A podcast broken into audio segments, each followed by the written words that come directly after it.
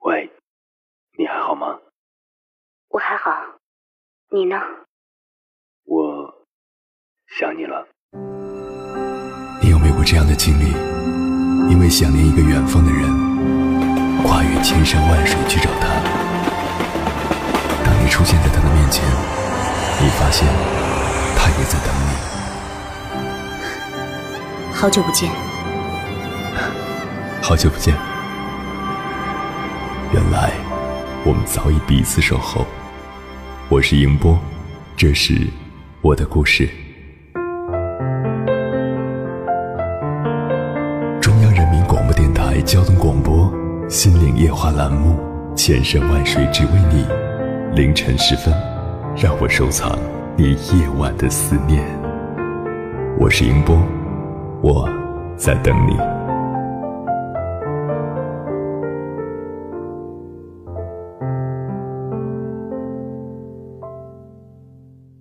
我们时常以为，把自己认为是最好的东西强加给别人，就是在帮助别人。其实，殊不知这并不是对方所需要的。你眼中的好东西，在别人那里，或许就没有价值。古人云：“己所不欲，勿施于人。”其实，己所欲，同样甚施于人。最好的帮助。不是你拿出最好的东西，而是给予对方需要的东西，或者是和对方一起分享他认为最为重要的东西。生活中，我们经常会对朋友说：“这么好的东西你不要，太可惜了。”其实，这仅仅是我们自己的感觉。对别人来说，让他感到可惜的东西，并非如此。凌晨两点，思念跨越千山万水，你的爱和梦想都可以在我这里安放。各位夜行者，深夜不孤单。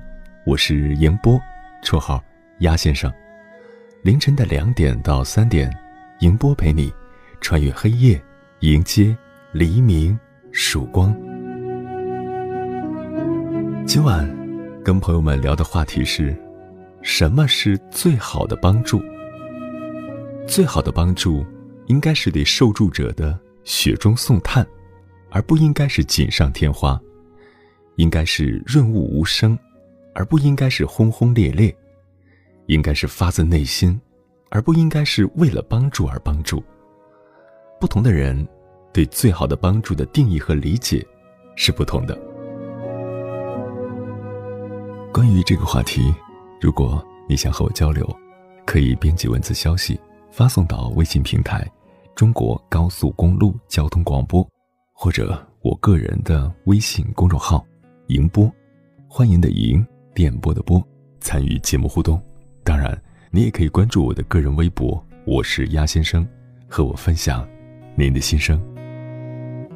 总是全力以赴，保持日复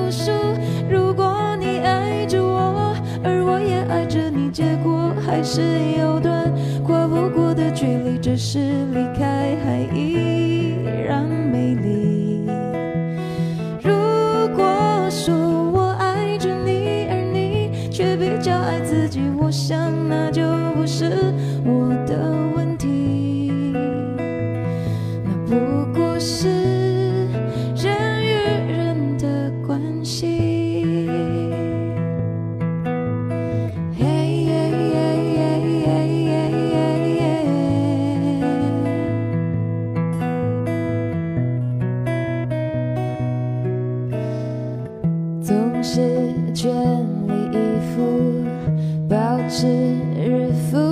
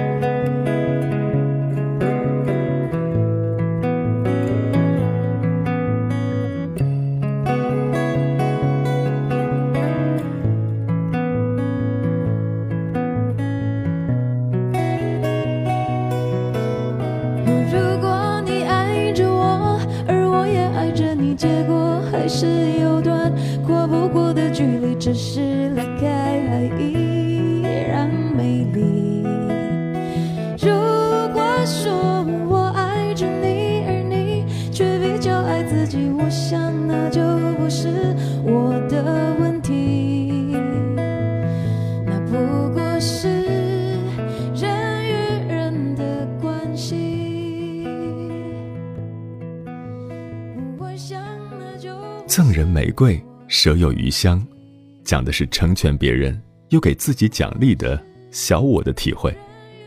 前人栽树，后人乘凉，讲的是不求回报的奉献精神。授之以鱼，不如授之以渔，是讲究付出方式的科学谋划。蜡炬成灰，是舍我照亮他人的崇高付出。相比较这些，给人以希望，激励对方成长，则是最好的处世之道，既能帮扶对方，又能让对方坦然接受。今晚跟朋友们分享的第一篇文章，名字叫《最好的帮助》，作者六零零。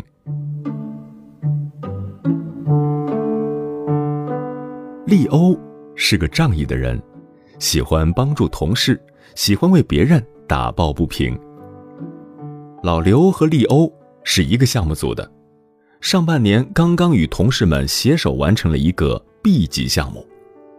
B 级属于稍难的项目分类，参与项目的人要找通过若干个 C 级容易的项目来历练。老刘有点笨，做了许多个 C 级项目才熬到了 B 级的水平。利欧看着他可怜，总是尽自己所能的帮助他。每个项目结束后，组内人员都要参与彼此的考评，为同组的同事来打分。达到八十五分以上的，可以尝试着在 B 加或者 A 减的项目中帮忙，以提升个人能力。利欧作为小组的第二负责人，非常想整个队伍都不分开，一起做接下来的项目。但是天不遂人愿，对老刘的评分中有一个只有六十五分，远远没有达到升级的要求。利欧很生气，对组长抱怨说：“我去，谁这么缺德呀？那天吃饭我明明说了，咱们是一个组的，希望一起往上走。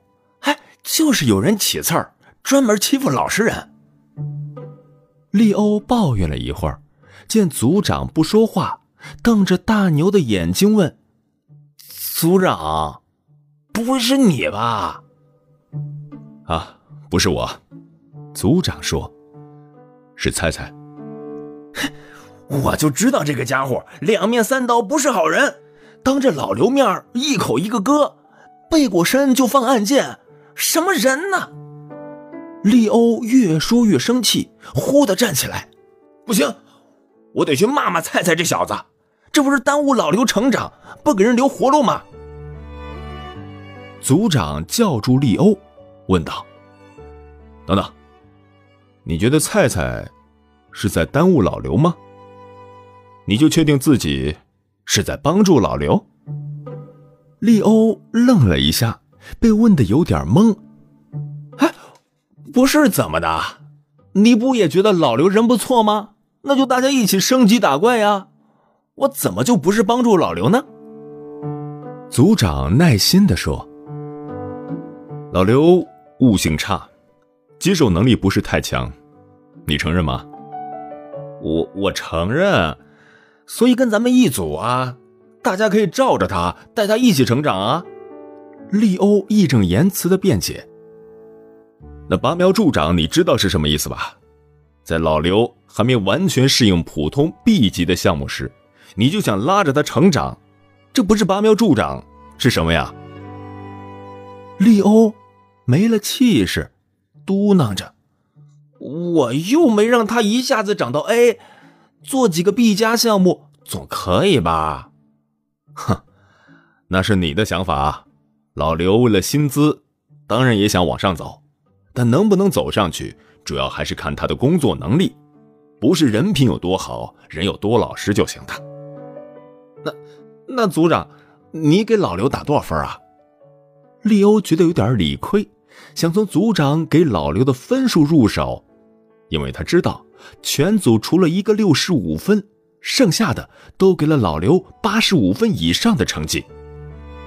八十六，组长说：“我给他这个成绩啊，是指刚刚完成的项目表现，老老实实完成分配给他的任务，没有惊喜，也没有大的错误，所以是八十五分。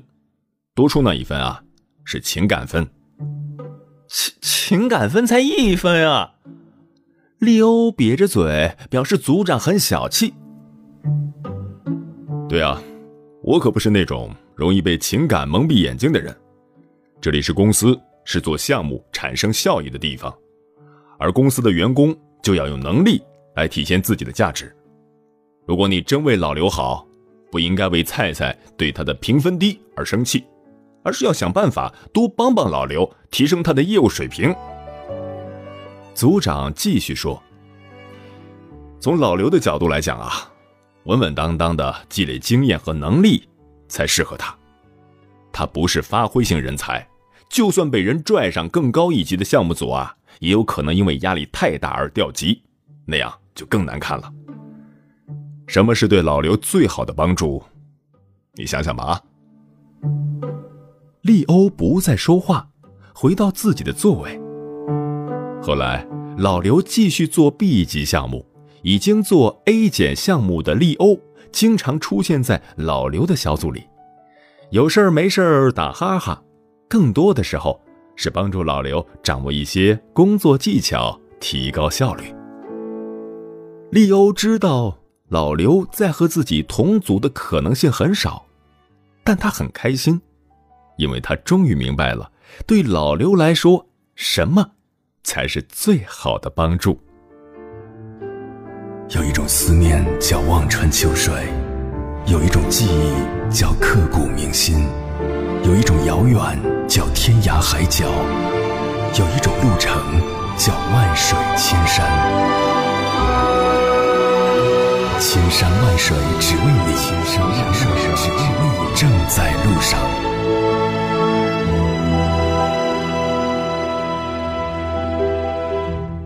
感谢此刻依然守候在点播那头的你，这里是正在陪伴你的千山万水只为你，我是迎波鸭先生。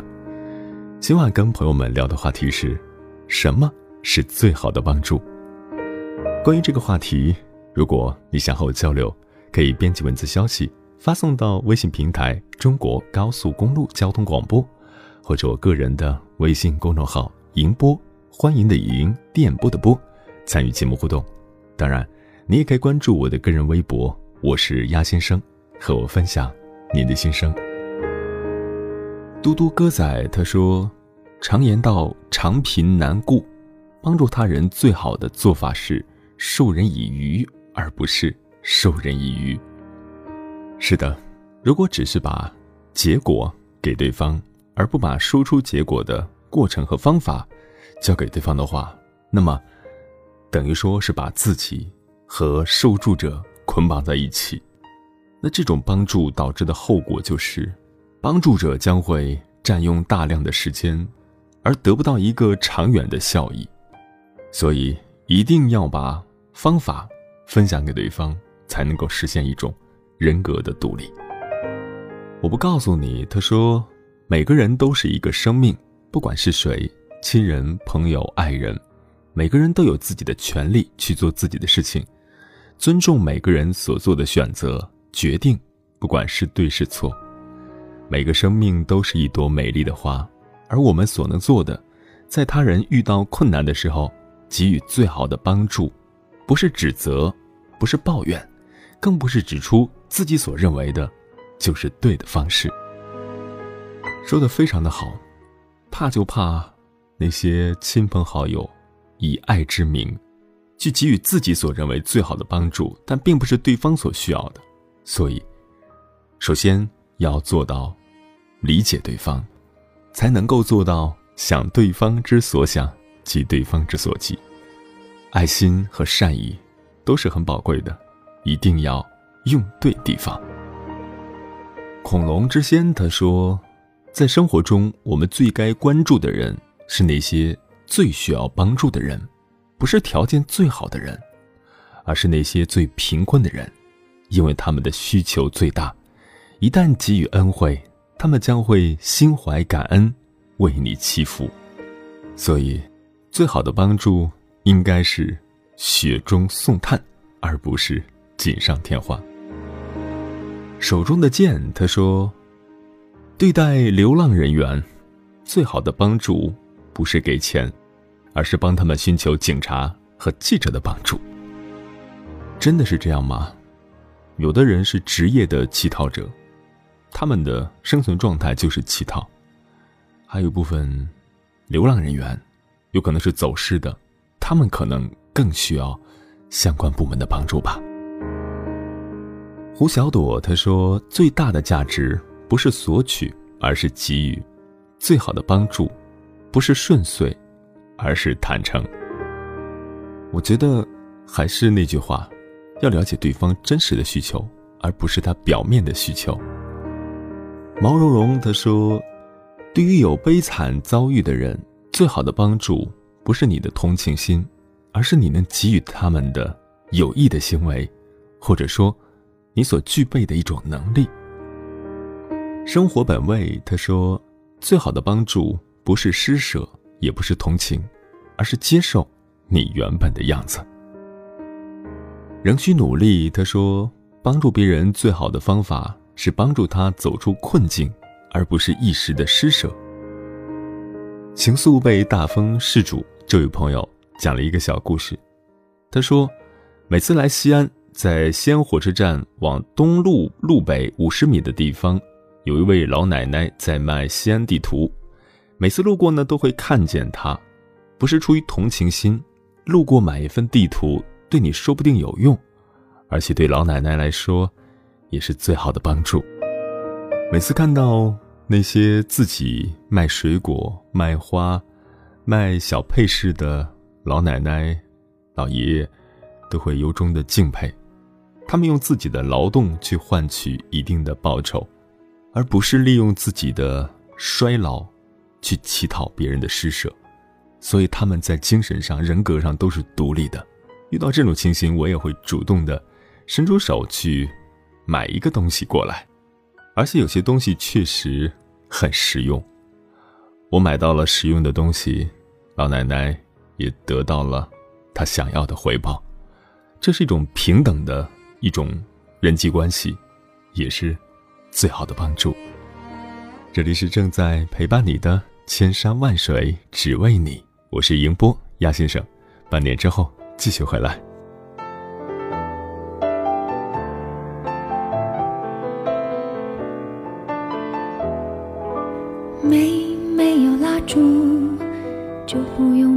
勉强庆祝；没没想到答案，就不要寻找题目；没没有退路，那我也不要散步；没没人去仰慕。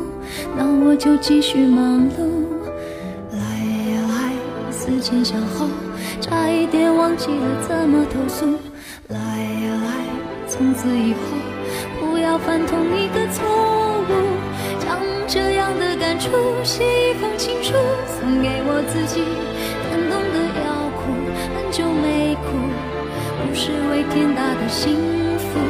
将这一份礼物，这一封情书，给自己祝福。可以不在乎，才能对别人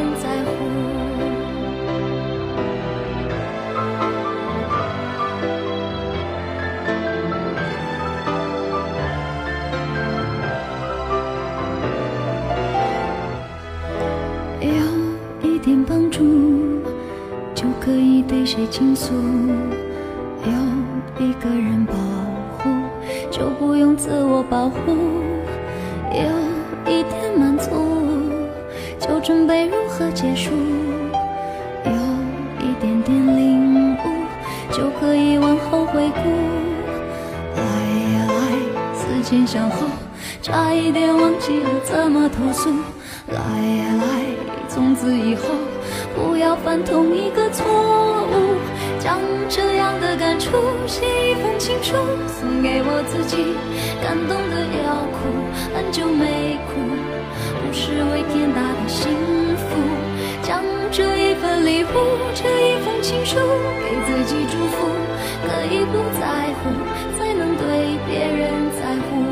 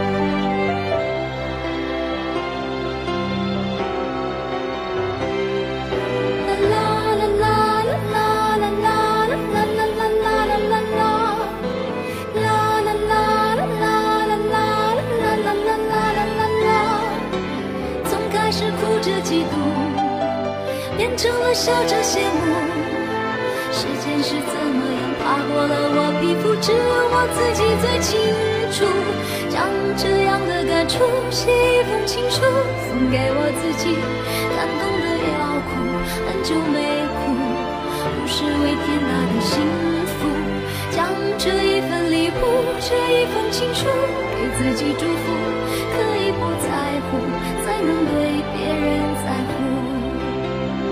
让我亲手将这样的感触写一封情书，送给我自己。感动的要哭，很久没哭，不是为天大的幸福，就好好将这一份礼物，这一份情书，给自己祝福。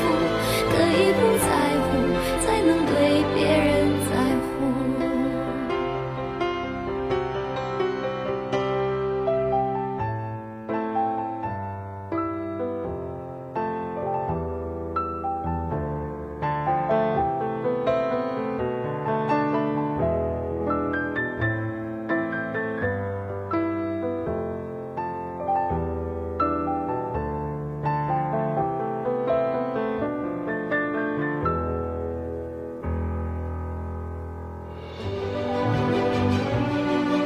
山丘，谁在等候？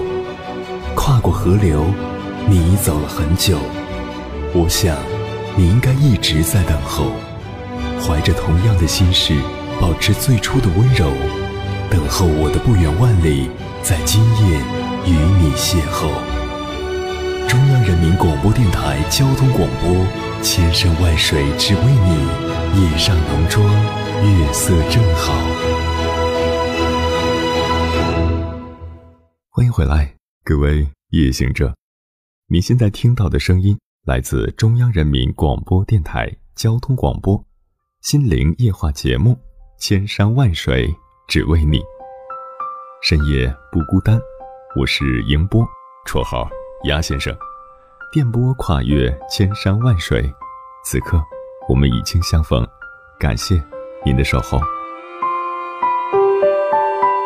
记得在上小学的时候，读过一篇名为《高贵的施舍》的文章，对里面的那位母亲印象深刻。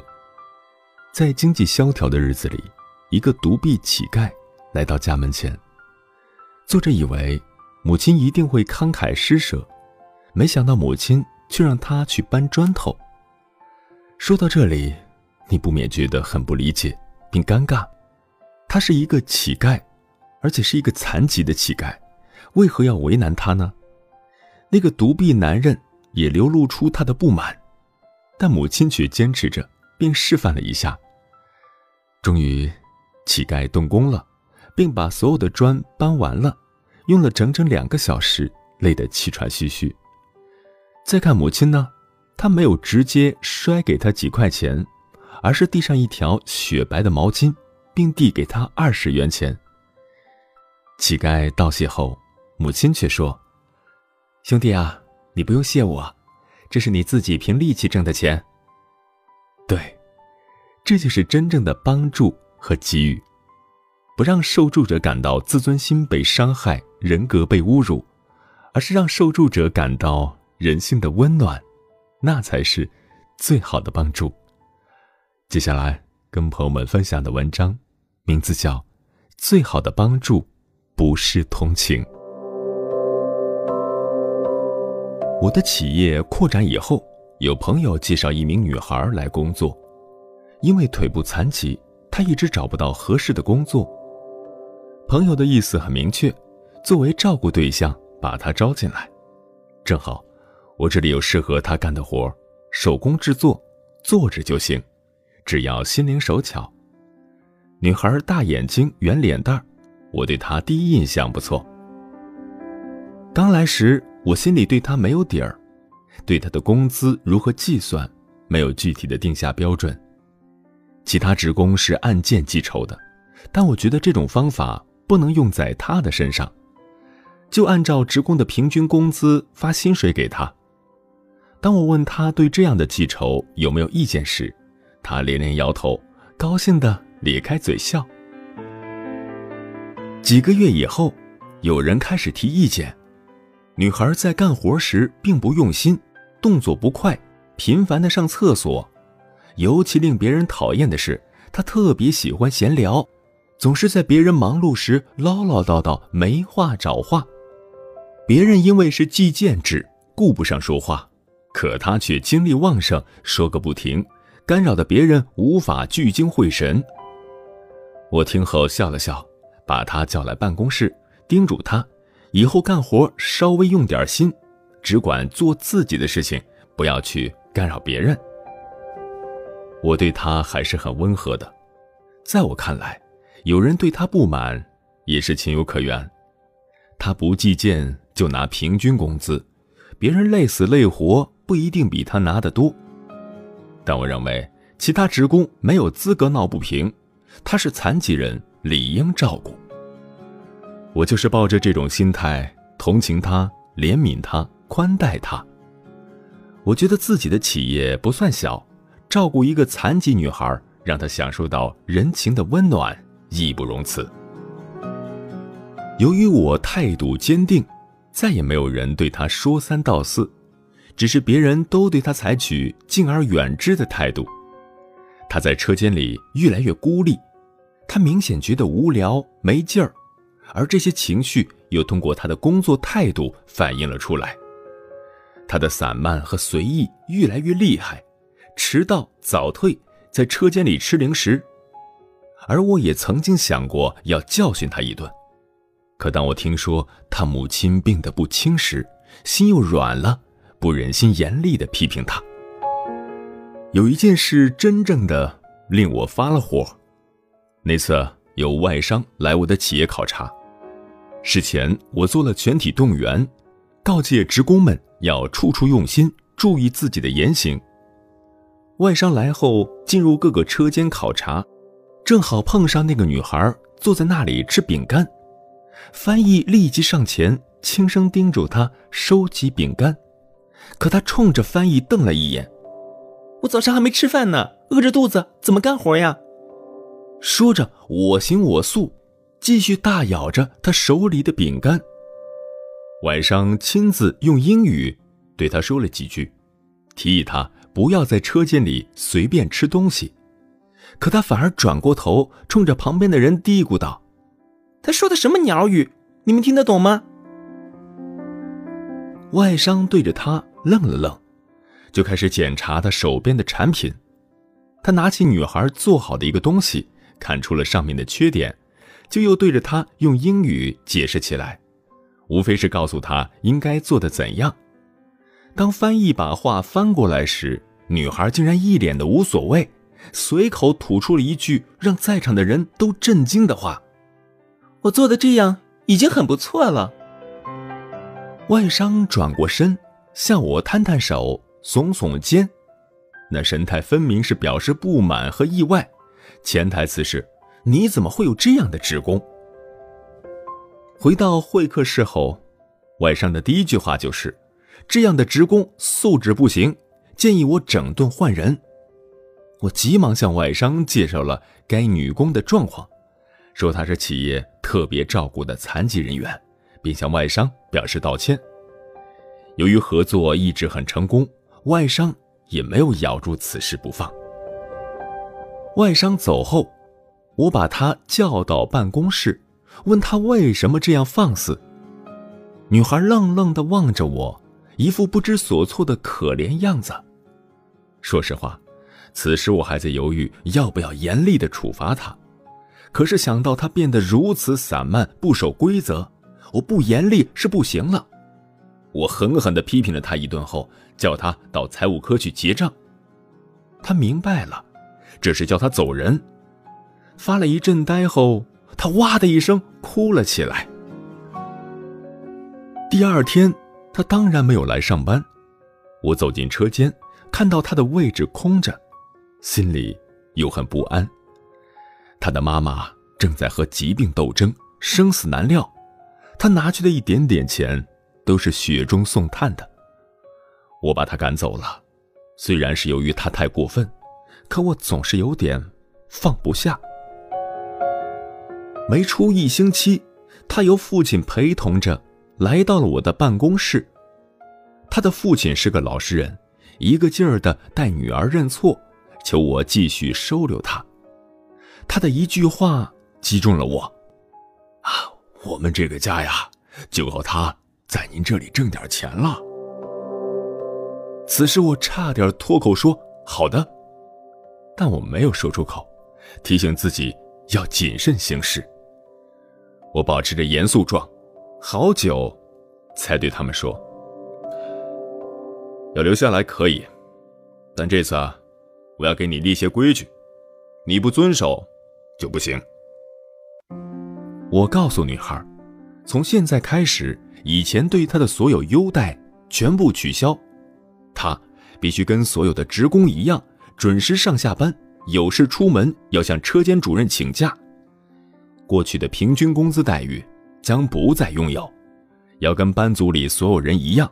计件算工资，出了次品要罚款，罚光了只能白干，连着两个月出次品或者违反有关规定，就要被解雇。总之，我不会再把他跟任何职工区分开来。如果他想得到照顾，就不要来我这里上班。条条款款宣布以后，我紧紧地盯着他的眼睛。怎么样啊？你接受得了吗？如果难以接受，我是绝不勉强的。我刚说完，就听到他和父亲异口同声地说：“接受。”就这样，他在被撵出公司几天后，又重新坐到那个位置上。开始，我还是有些顾虑的，担心他跟不上。我表面上这么强硬，心里还是留有余地的，还是想对他另眼相看。只是我不会做的那么明显。第一个月下来，我一看报表，他的产量排在末尾，他的收入肯定大不如从前。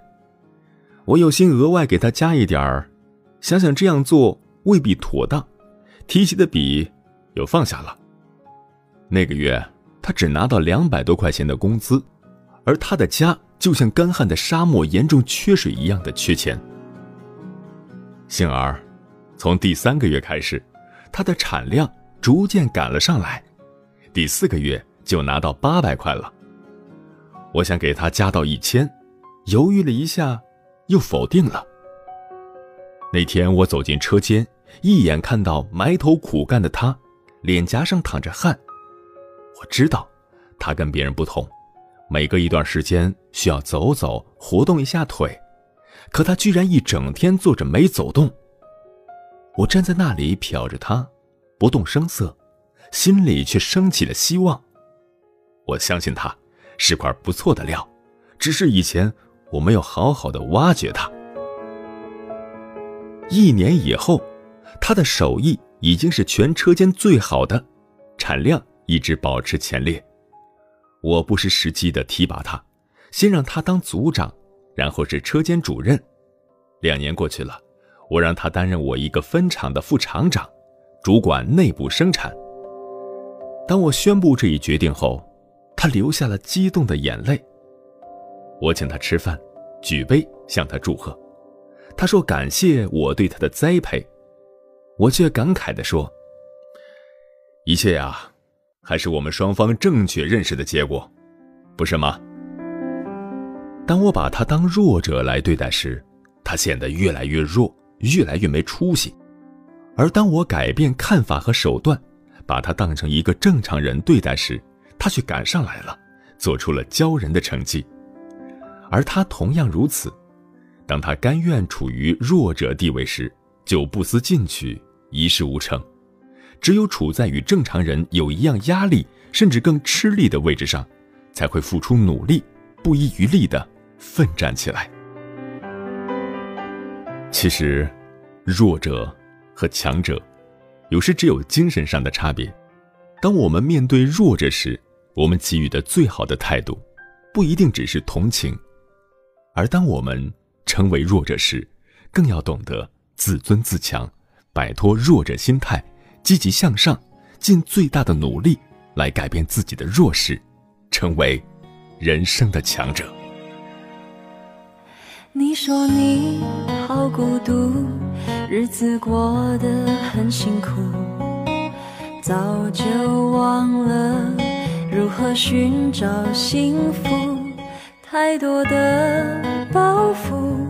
显得更加无助，在没有音乐的时候，很想一个人跳舞，跟不上你的脚步，干脆就说迷了路，干脆就继续麻木，对你有没有帮助？可以笑也可以哭，不一定要别人保护，不要让。现实残酷，把你赶上绝路。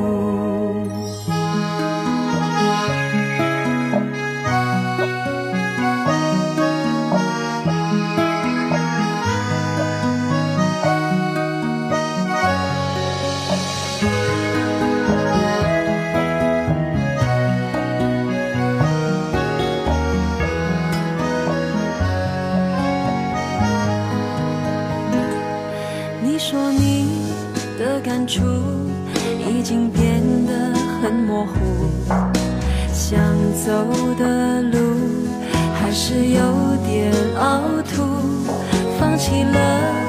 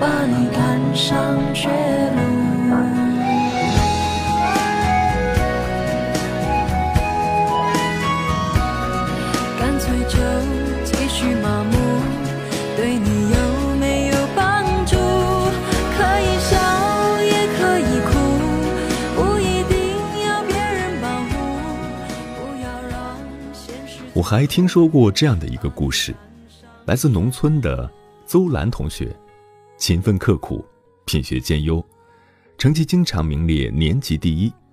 但令人痛心的是，家境贫寒的他却随时面临着辍学的危险。班主任姜老师心急如焚，找到老校长，并提出了帮助邹兰摆脱困境的方法：一是学校免除邹兰的所有费用；二是由姜老师自己支付邹兰的全部费用；三是发动全校师生捐资助学。出乎意料的是。一向和蔼可亲、充满爱心的老校长，不假思索地否定了姜老师的三条建议，并且斩钉截铁地说：“这不是最好的帮助。”老校长为什么会这么说呢？什么才是最好的帮助呢？接下来跟朋友们分享的文章，名字叫《最好的帮助》，作者吴淡如，静瑜。是一个热心的社工。某一年，他负责帮助六位曾受过暴力伤害的小朋友，让他们不再自闭，重新恢复交朋友、接触人群的能力。在他觉得时机已经成熟的时候，他决定办一个烤肉大会，邀请社区里头某个教会团体的小朋友一起来庆祝。本以为自己已经跟小朋友们说好了。这三十位小客人都是很友善、很有礼貌的，他们也要尽到主人待客的责任。但当三十位小朋友冲进来的时候，这六位小主人还是躲在房子的角落，像一群受惊吓的小鸡。不管静瑜怎么劝诱，这六只颤抖的小鸡还是没有办法主动和别人交谈。他灵机一动，想到一个方法。以前呢，都是我弄东西给你们吃，现在老师也累了，希望能够吃几片烤肉，有没有人愿意烤给我吃呢？这六个小朋友竟然马上答应了，很迅速的开始烤肉给老师吃，接着又烤给其他的社工叔叔阿姨吃。做上瘾之后，他们很自然的与所有的小客人分工合作。在完全没有被勉强的情况下，其乐融融的开始交起朋友来。静瑜没有想到，一个小小的请求竟然可以达到这么好的效果。平时，都是他在担任给予者的角色，也感受到了施比爱更有福。他惊讶的是，一直受辅导的小朋友从给予中。才会得到真正的自信。每个人都希望成为一个有用的人，不是一个永远受到帮助的人。我也曾经在报纸上读到一个很温馨的小故事：有个老师一改传统，让班上的每个小朋友都有机会当长，反而会让大家感情更好，成绩更进步，也更喜欢到学校上课。如果学生很懂事，就让他当董事长；如果他负责关锁教室的门窗，就是所长；愿意倒垃圾，就是社长；只要能够赢过自己，就是营长。这种论功行赏的方式很新颖，也很让人感动。荣誉感不必从恶性的竞争中获得，负小小的责任。就能够得到。这也让我思考到，有时候我们过度热心的扛起所有的责任，反而让自己所爱的人失去功能。扛起所有责任，久了就累了、疲了，不想再做那么多，就会让失能的人反过来责怪我们：为什么你变了？或者，原来你以前都是骗我的。难怪我认识的一位女性主义者有一句名言：“当一个女人沾沾自喜的说，如果男人没有她连内衣裤都找不到的时候，其实是两人关系最危险的时候。”在关爱与信赖的前提下，让我们所爱的人不要失去自我负责的功能，才是对他们最好的帮助。每一个深夜都有浓浓思念，每一段青春都有万水千山，千山万水只为你，千山万水只为你，正在路上。感谢此刻依然守候在电波那头的你，这里是正在陪伴你的千山万水只为你，我是迎波鸭先生。最好的帮助应该是恰到好处的，它是一场甘霖，洒向旱地，使他得到情感的滋润；它是一杯清水，递给干渴之人，使他得到人性的温暖；它是一根蜡烛。赠给黑暗中的人们，使他感受到心灵的冲击。最好的帮助，就像愤怒的小鸟，可以冲走让人烦恼的大花猪。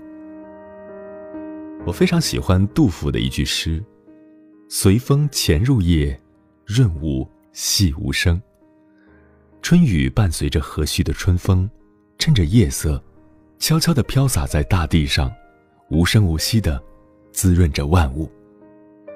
在我眼里，帮助也是这样，润物无声，才是最好的。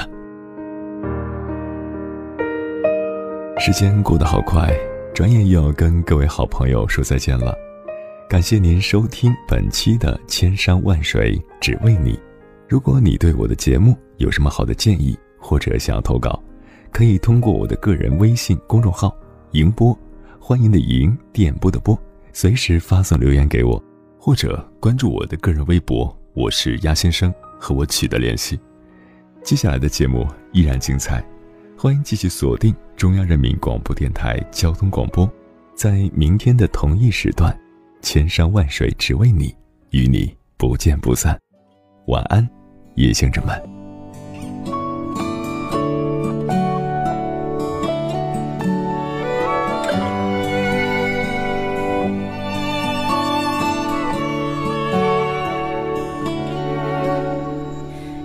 相似的际遇，有说不完的话题。因为共同的话题，又多了一些默契。我看你，I see the little u